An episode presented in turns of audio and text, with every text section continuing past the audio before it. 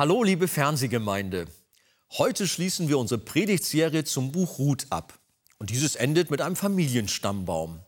Was auf den ersten Blick nicht sonderlich spannend erscheint, birgt bei genauerem Hinsehen jedoch eine tiefe Bedeutung. Und das sogar für uns heute.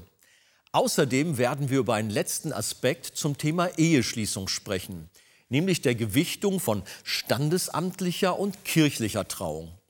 Wenn Sie jetzt neugierig geworden sind, sollten Sie die nun folgende Predigt nicht verpassen.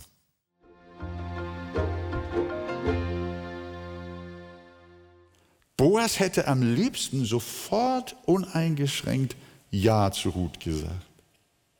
Und Ruth hätte das auch am liebsten gehabt. Er liebte sie und das schon ab der ersten Begegnung. Liebe auf den ersten Blick. Und so war die Liebe in seinem Herzen und Ruth wissen wir auch. Das Einfachste wäre nun gewesen, sofort intern untereinander die Ehe miteinander auszumachen. Zu sagen, ja, wir lieben uns und dann vollziehen wir auch gleich die Ehe. Aber wir sehen, Boas liebte Gottes Wort, denn auf dieser Grundlage handelte er. Sich nur von den Gefühlen leiten lassen, das ist eine Entscheidung, die jeder von uns in allen Lebensbereichen treffen muss, aber ganz besonders auch in der Frage der Liebe und der Freundschaft, Verlobung und Ehe.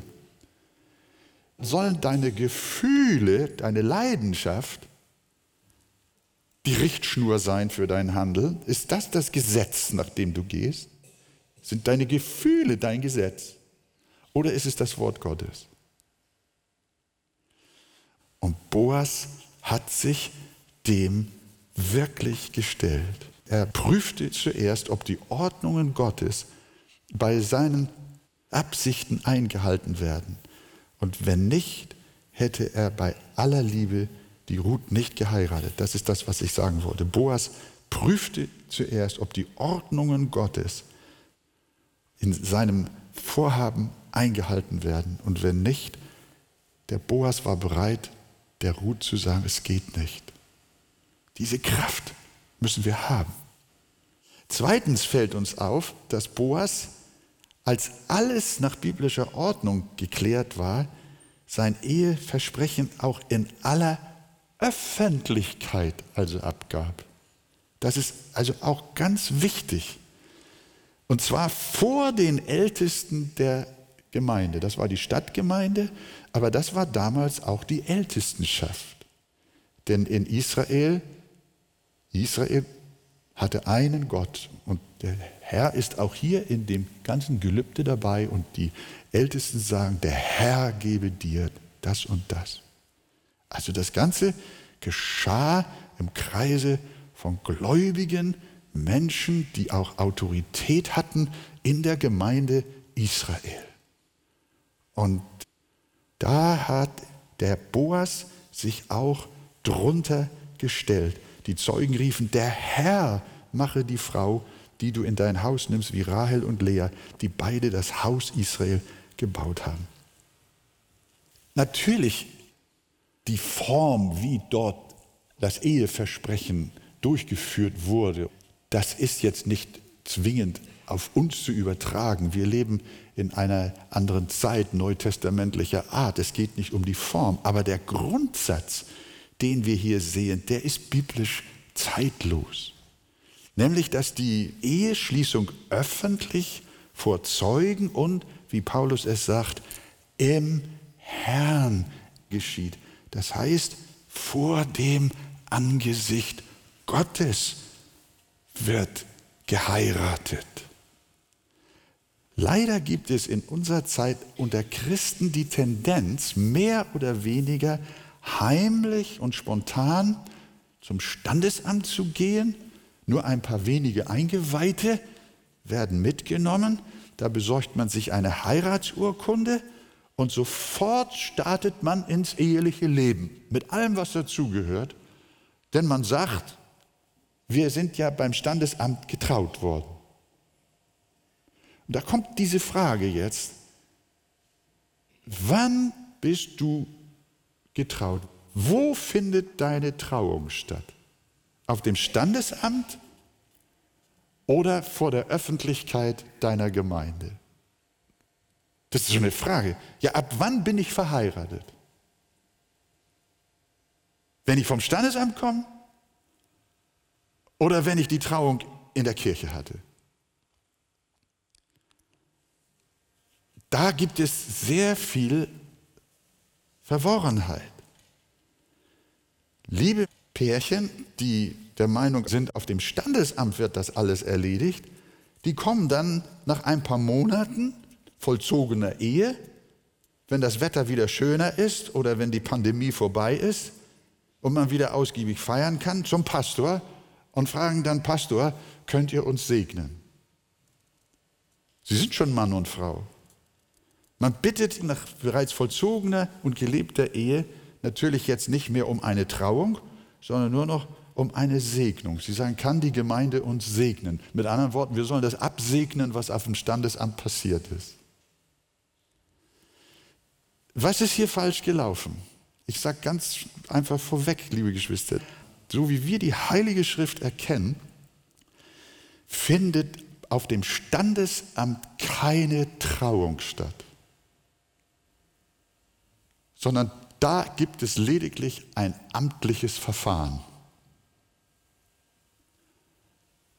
Die Trauung findet vor dem Angesicht Gottes statt, vor dem heiligen Angesicht Gottes statt. Dazu gehört ein Gelübde, wie wir es hier gesehen haben. Andere Formulierung, aber eindeutig. Versprechen. Die Eheschließung findet vor dem Angesicht Gottes statt und vor der Öffentlichkeit der Gemeinde, im Bewusstsein der allmächtigen Gegenwart des Herrn und vor den Brüdern und Schwestern ihres gleichen Glaubens legt ein gläubiges Paar, Brautpaar, ein heiliges Gelübde ab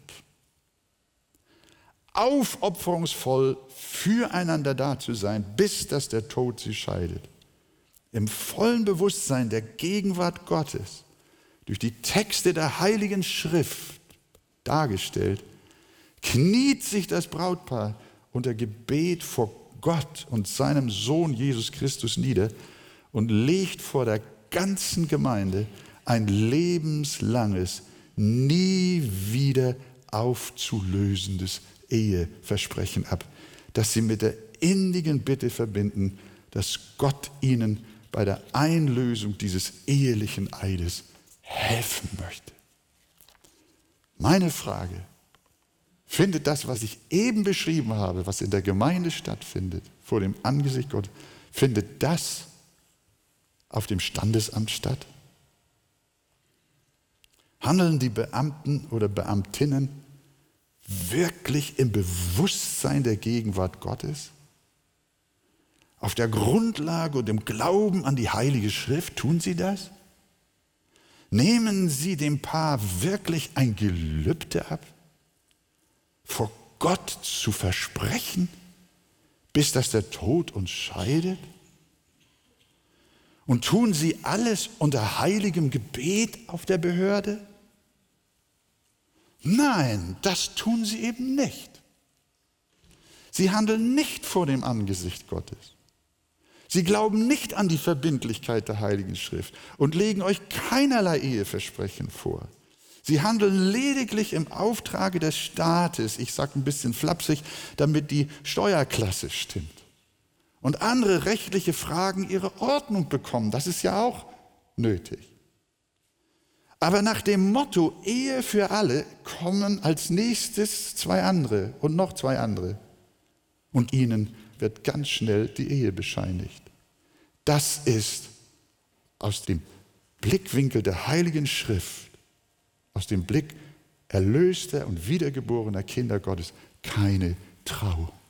Das ist keine Trauung. Wir glauben, dass die Trauung die wirkliche Eheschließung nicht vor der Welt geschieht, sondern im Herrn vor unserem Gott, öffentlich vor der Gemeinde. So hat es Boas getan. Ich sage mal ganz praktisch, angemessen wäre es, ich wünschte mir das, wenn wir in unserem Land die Ordnung hätten wie beispielsweise in Kanada oder auch in den USA. Dort müssen die Paare nicht zu irgendeinem staatlichen Standesamt, sondern nach der Trauung in der Gemeinde gibt der Pastor lediglich eine schriftliche Nachricht mit Stempel und Unterschrift an die Behörde, sodass sie dort als verheiratet registriert werden. So ist das.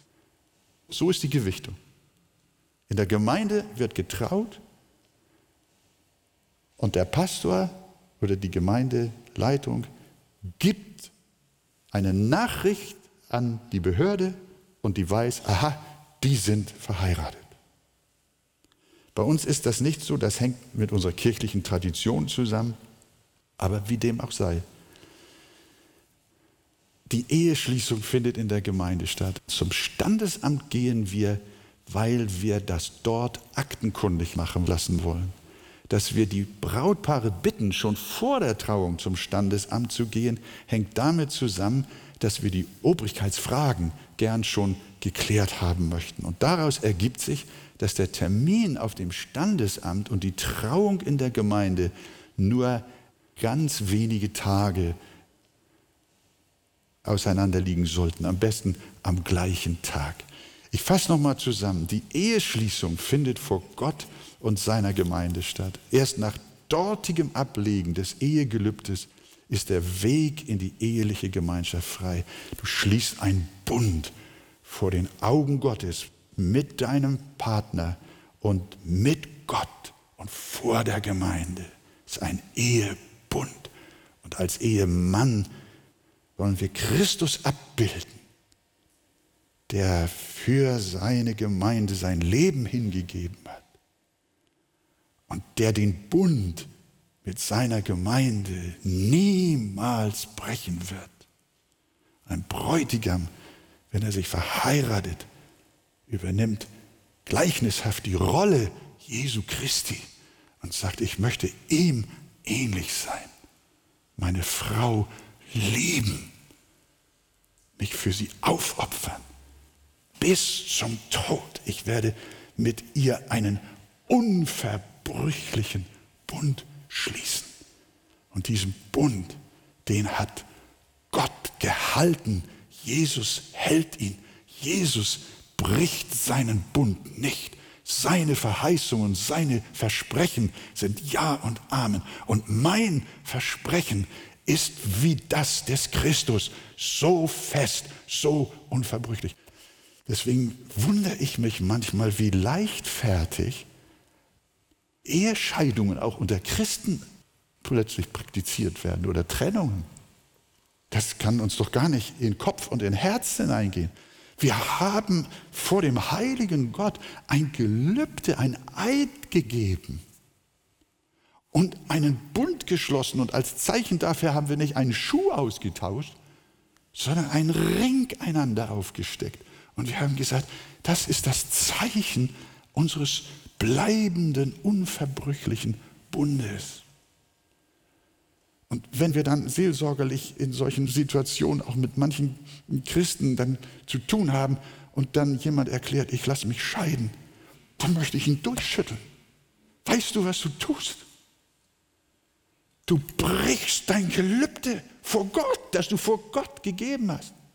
Und die Bibel sagt, wir sollen unsere Gelübde nicht brechen. Das ist Gott ein Gräuel. Gott hasst die Ehescheidung.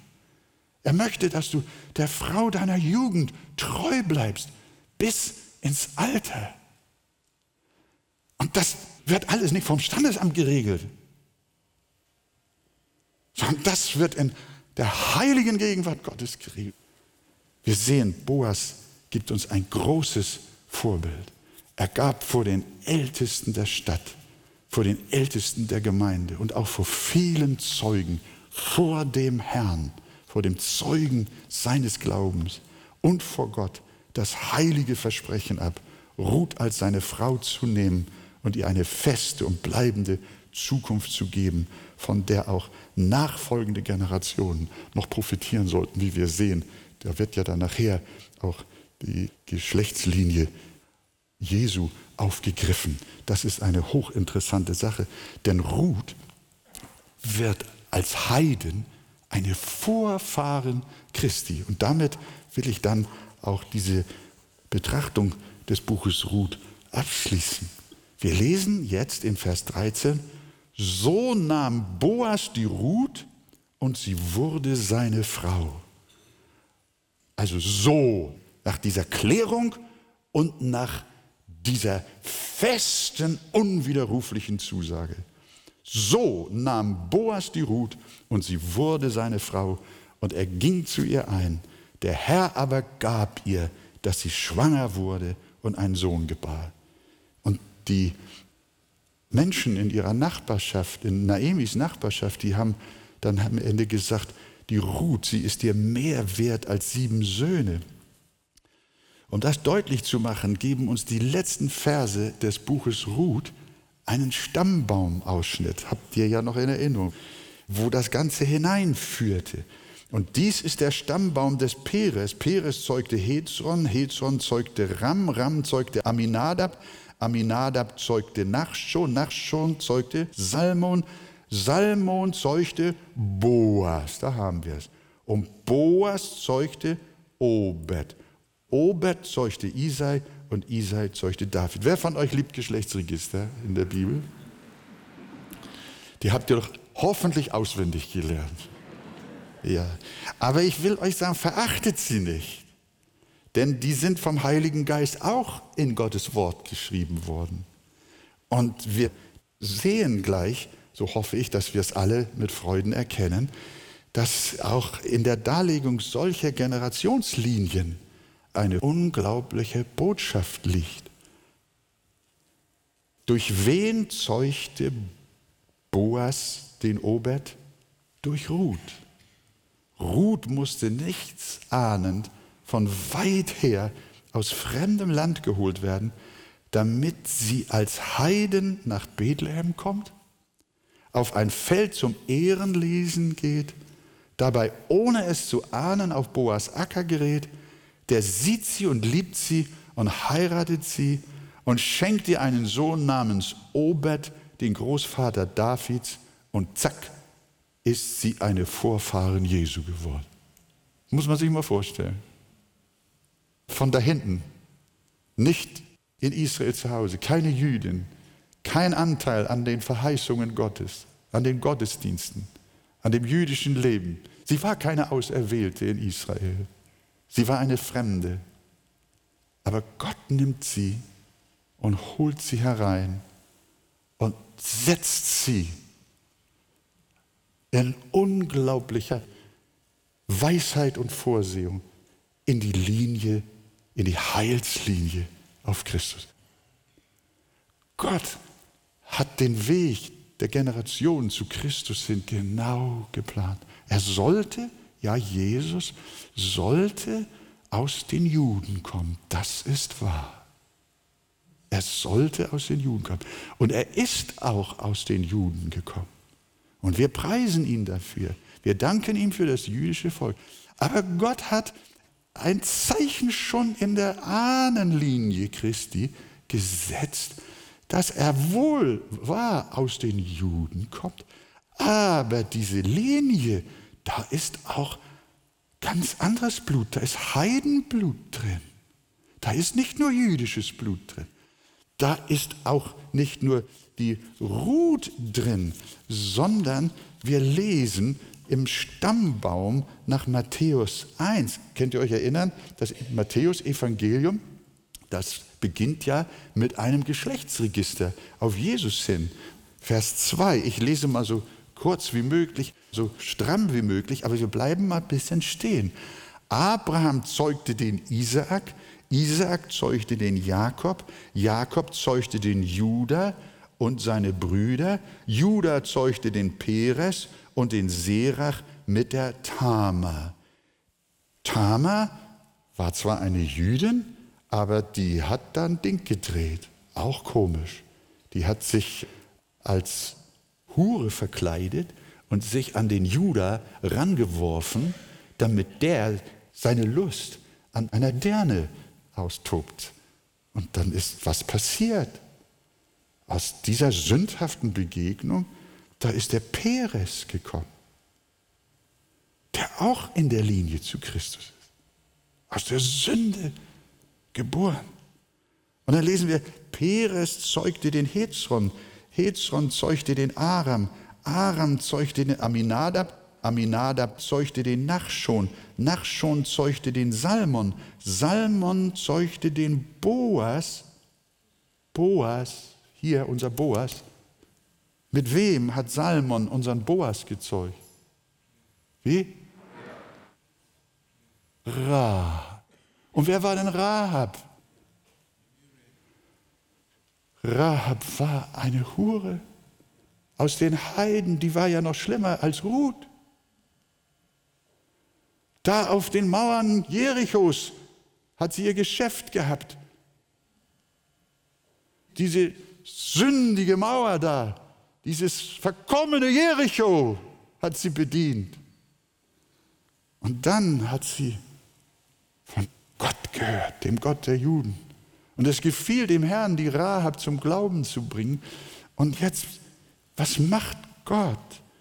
Er macht diese ehemalige Hure aus den Heiden zur Mutter von unserem Boas. Ja, Christus kommt aus den Juden. Aber da sind auch Menschen eingepfropft schon im Alten Testament. Menschen von irgendwoher. Und der Boas, der zeugte den Obed mit der Ruth. Darüber haben wir lange genug gesprochen. Obed zeugte den Isai, Isai zeugte den König David, der König David zeugte Salomo und jetzt kommt wieder so was ganz Verrücktes. Der König David zeugte Salomo mit welcher Frau? Mit der Frau des Uriah. Hä? Hat er eine andere Frau? Ja, hat er. Den Uriah hat er ermordet und die Bathseba hat er sich genommen. Und der Salomo kommt hervor, der selber so ein komischer war. Nein, Gott, du machst Fehler.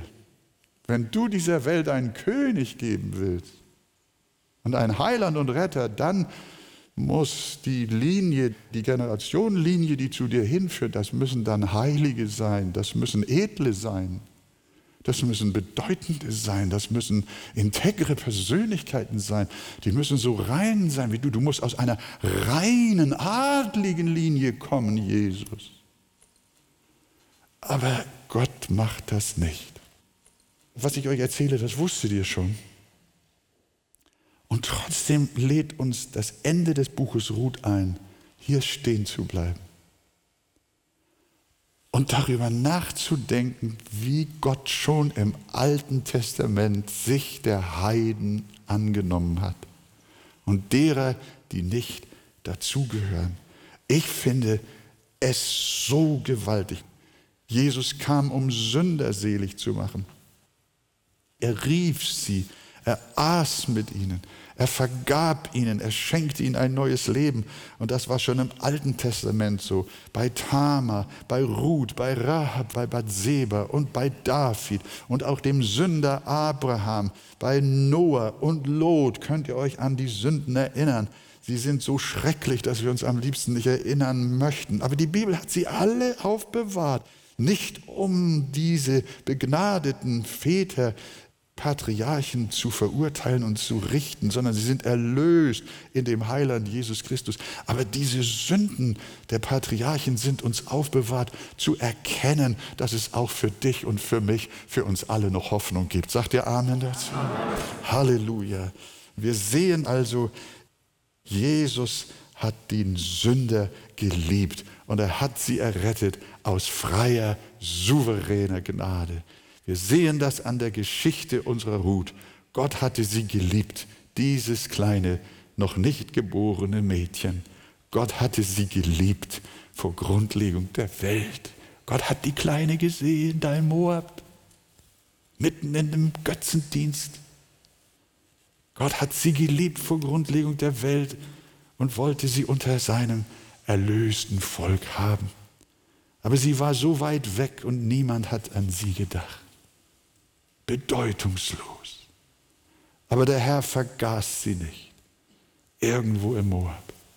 Er drehte die Sünde von Elimelech und Naemi um, die das Land der Verheißung verlassen haben, nur wegen ein paar Scheiben Brot. Er hat vergessen gemacht. Das, was Menschen böse machen, ist Gott in der Lage, gut zu machen.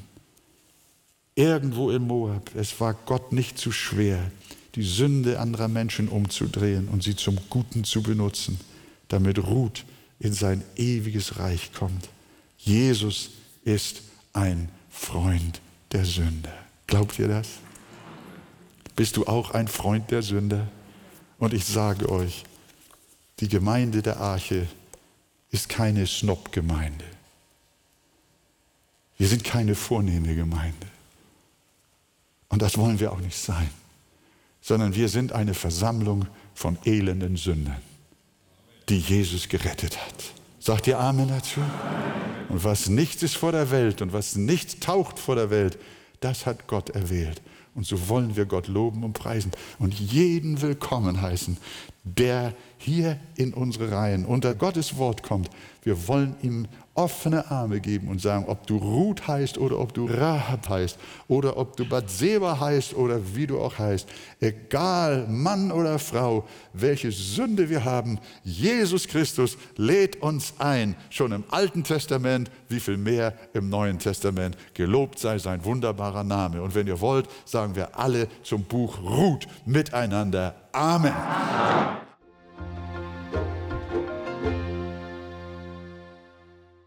Jesus kam in diese Welt, um Sünder zu retten. Möchten Sie weiterführende Informationen zu diesem Thema? Dann lesen Sie in dem Buch Das Evangelium Kennen und Genießen von Pastor Wolfgang Wegert das Kapitel Ein barmherziger Gott. Ein Exemplar erhalten Sie auf Wunsch kostenlos. Wir freuen uns über jeden Kontakt zu unseren Zuschauern. Sie erreichen uns per Brief, E-Mail oder zu nachfolgenden Zeiten unter der eingeblendeten Telefonnummer. Näheres zur evangelisch reformierten Freikirche Arche finden Sie im Internet. Liebe Zuschauer, mit Ihrer Spende helfen Sie mit, das Evangelium von Jesus Christus über das Fernsehen in viele Häuser zu übertragen. Wir sagen auf diesem Weg herzlichen Dank. Über eine Spende auf die eingeblendete Kontoverbindung würden wir uns sehr freuen.